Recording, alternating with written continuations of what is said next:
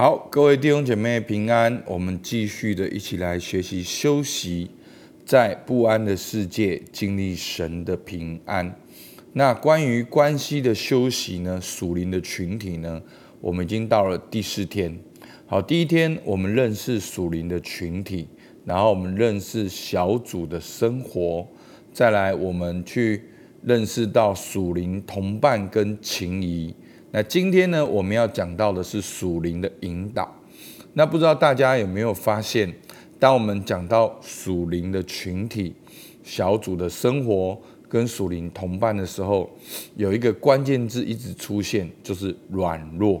好，那其实，在二零二一年，我们教会就开始讲祷告同伴，我们讲到了脆弱，讲到了软弱，讲到了柔和谦卑。那今天我们又再一次的透过这本书，我们一起去看到说，当我们要跟其他的弟兄姐妹有连结的时候，我们一定要愿意承认、敞开、接受我们的软弱，因为那个敞开就是一个连结。那我们要的就是这个连结，所以我们需要学习去承认、接纳我们的软弱，而像一个。哦，祷告同伴来敞开我们的需要，才会进到一个更深的关系。那今天作者更深的呢，讲到了属灵的引导。好，那好，我们就今天来认识属灵的引导。哈，他说呢，属灵导师呢，就是温和的引导一个人信心之旅，进入与神更深的生命中。我们都在一个旅程上，生命就是一个迈向我们未见，甚至有时会迷失路径的旅程。这是灵魂迈向命定和家乡之旅。所以，透过属灵导师呢，来引导我们一个回家的旅程。那属灵导师呢，认识圣灵，深信圣灵。他们经由自身的呼召、恩赐和自我意识，看到灵们、人们灵魂的脉动，也引导人的灵魂迈向终点。他们广泛阅读、热爱圣经，更重要的是，他们不自己去管理自己和别人的生命。他们如神秘主义者。对生命里头的基督非常敏感，也笃定他们住在基督里。他们是祷告的勇士，不是很多人有幸碰到这样的人。但与属灵导师相处的时间是可以帮助许多人的。教会应该是一群属灵朋友和属灵导师所在的场所。他们在天国的旅程相伴而行，我们应当成为一个群体，以祷告起步。好，那牧师刚好呢，就是说我在二零一八学了教练的技术，那二零一九开始去操练灵修，也有接触属灵的引导。那当然知识上，我们读过很多关于属灵引导的书，当然在体验上。好，我觉得在经验跟成熟度上，我还没有对属灵引导还没有这样的像教练这样的透彻。好，那我可以跟大家简单讲，就是说他这边刚才有一句话说，他们不自己去管理自己和别人的生命，他们如神秘主义者。好，意思就是说呢，好，我自己在学习灵修跟操练的过程呢。我那个时候的体会就是说，属灵引导不是透过听到的答案去回答别人。好，那当然，教练已经是一个非常棒的工具，透过倾听、提问，帮助客户能够察觉。那属灵引导也是会有倾听跟提问的这个过程，但是教练呢，通常比较强调的是倾听之后。透过我们理性的分析归纳，然后那个敏感度、直觉，好，教练也有讲直觉，好，就是就是对一个人认识的同整，然后你再提问，这个过程是简单讲是很理性的。那属灵引导呢，看起来是一样的，是倾听，也有提问，也会有回应。但是我自己在经历这两个里面，我觉得最大的不同就是，属灵引导听到的答案，它不是就你的答案来回应你，他在听的过程中去聆听神的声音，所以有的时候会很跳。好，因为它不是要解决你明显的问题，它是对你的灵魂深处来发生。好，这跟神有关，跟你自己有关，跟你的命定有关。那这个就是一个，所以属灵引导多了一层去倾听神的声音。那在回应的时候呢，教练看重的是一个人的潜能，在。他要做的事情上怎么被发挥？那属灵引导看重的是这个过程中，让你更多去认识神、认识自己，然后跟神有亲密的关系，知道自己的角色，找到你在神国的命定。好，所以简单讲，属灵引导跟教练两个最大的不同，就是属灵引导在过程中请听神的声音。然后引导人跟神更亲密，然后去进到神的计划里面。好，那这是我我对教练应该是非常的熟练也清楚了。好，但是这是我透过学教练进到属灵引导的体验里面感受到的。好，那接下来呢，属灵引导要做什么？好，不一定大家都会做属灵引导。但是在这边让大家有个安全感，知道属灵引导要怎样帮助大家。好，当然我们教会呢正在发展这个全方位的助人的工具。那牧师本身呢对教练已经非常熟悉而且专业。那我也愿意学习属灵引导，但是在我们教会师母特别有这样的负担。好，今年会开八堂课，好是跟属灵的操练有关，所以师母说，你有来上课的人，你就能够去约时间一对一，好，其实就是透过上课去操练，然后再接受一对一的引导，来帮助大家，好这一段生命的旅程能够回家。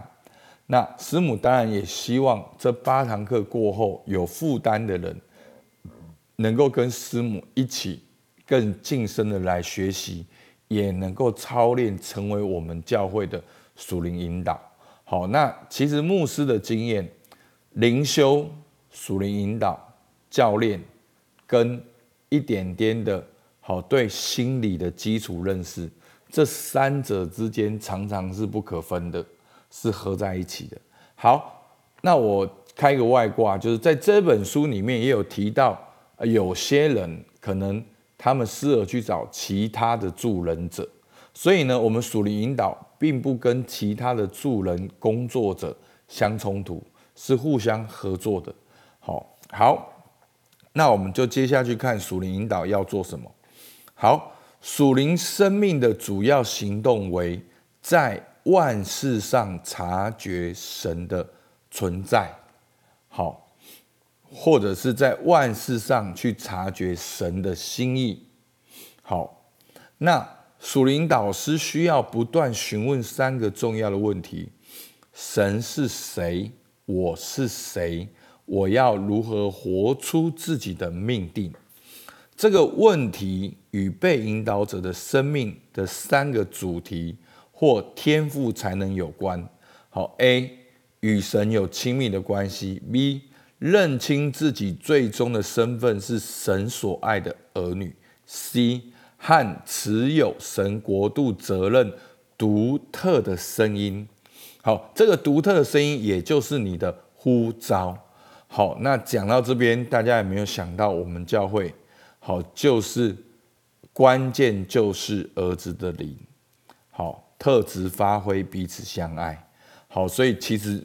有没有又回到那个身份？To be 好，关系身份跟使命好，其实这个真的是信仰的核心的核心，就是儿子的灵。然后呢，这边讲到国度责任独特的声音，就是你的特质，找到你的特质去发挥你独特的命定。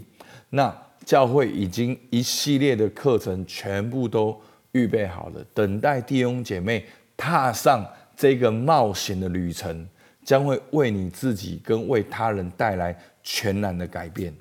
所以呢，属灵的指导过程中有五个动力。好，一吸引、开启和建立指导的关系，包括吸引的阶段；二关系发展信任和亲密的关系；三回应培养受导者的可塑性和回应性；四责任透过特别的练习。提升受导者的成长，好，那那个练习就好像我们灵修学的课程，好，师母的灵修祷告课程都会有一些的作业，好，就是透过这个作业不断的练习，然后成长。那感谢主，我听到好多弟兄姐妹在师母的课程呢，好，就是我们也出现很多的，好，我们教会的。标语好，什么抱面包睡觉，什么导游，对不对？好，如果你知道我在讲什么，你就是有在操练。好，那好，他说第五个责任，透过与神亲密关系的意识，神儿女的身份，好，却具有成为神国度责任的独特声音。释放受导者的潜力，使他有能力更进一步的成长。好，就是最后呢，把他自己的成长跟他自己要回应神的使命呢，把这个责任放在他自己身上。好，那我们刚才讲到的是属灵引导跟属灵引导要做什么？其实，在整个基督教的主流，好。福音派里面也在反省我们的门徒训练。好，那基督今日基督教的社论啊，今日基督教应该是现在教会界里面最重要的一个权威的杂志。它其中一个社论里面提到，每个新信徒都需要一个成熟的门徒带领，他们曾走过一段信仰之旅，借着透明的关系。帮助新信徒得到关于神和自己双重的知识，所以跟前面讲的很像哦，认识神，认识自己，这种关系并非能快速成型，但对我们在神恩典中的成长却是非常的重要。虽然我们看到当代基督教在统计数字上有很大的成长，但在门徒训练方面，却没有类似的长进。门徒训练的定义为长时间在尾声的督责关系中产生一个过程，目的是要使信徒在基督里达到灵命成熟。好，就是门徒训练，就是有一个门术训练的老师跟学生，一个长期，一个类似一个立约的关系。能够一起成长的过程，使信徒在基督里达到灵命成熟。那我们更正教的灵命成熟，往往指的就是像耶稣基督，好，以耶稣基督为中心的生活。好，我们继续看下去。今日摧毁基督教的因素，乃是因基督教商业化，以市场倾销的做法来推广它。门徒训练并非一个复制转让的方法，而是二人同行的奥秘。方法把门徒训练当做一个解决问题的方法，但生命指导却把门徒训练视为一个活出来的关系。基督徒成熟这一件事，一直是一个群体的问题，而非个人的现象。好，所以没有所谓的我的成熟，只有我们的成熟。好，所以这个我们的观念呢，前面属灵群体也讲到了。好，那就是门徒训练并不只是知识上的，然后去强调人数上的倍增跟成长，而是一个关系的过程。好，那最后呢，作者引用了保罗好在群体上生活的经验。我们来看哥林多后书七章五到七节。我们从前就是到了马其顿的时候，身体也不得安宁，周围遭患难，外有征战，内有惧怕。但那安慰丧气之人的神，借着提多来安慰了我们。不但借着他来，也借着他从你们所得的安慰，安慰了我们。因他把你们的想念。哀痛和向我的热心都告诉了我，叫我更加欢喜。好，所以我们看到了保罗、提多、好哥林多的教会这三者之间的互动，好是一个群体生活的榜样。因着提多来探望保罗，好，那保罗得到了安慰，他生命更加的喜乐跟平安。好，我们看到保罗跟提多的关系。好，因为提多也是保罗的密友、属灵的同伴和同工，也是他属灵的儿子。阿门。所以，我们祷告，教会应该是一群属灵朋友，真实属灵友谊关系跟属灵导师所在的场所。好，让我们在天国的旅程中相伴而行。我们应当成为一个群体，以祷告起步。好，那我们就可以自己来看下面三个问题，我们就一起来祷告。主啊，是的，我们看到保罗因为提多的到来，他的内心得到了安慰。他不止哦得透过提多得到安慰，也透过提多带来教会的想念、哀痛跟热心。主啊，在这三者过程当中，主啊，我们看到了属灵的群体，我们看到了属灵的友谊，我们也看到了一个属灵引导者的喜乐。主啊，我们为我们教会祷告。让我们教会有更多真实属灵的同伴，也让我们教会有更多属灵的引导。主，你赐下这样的恩典在我们当中，也特别赐福师母，要开始发展这样一个属灵引导的哦公事工。主，我们向你献上感谢，听我们祷告，奉靠耶稣基督的名，阿门。好，我们到这边，谢谢大家。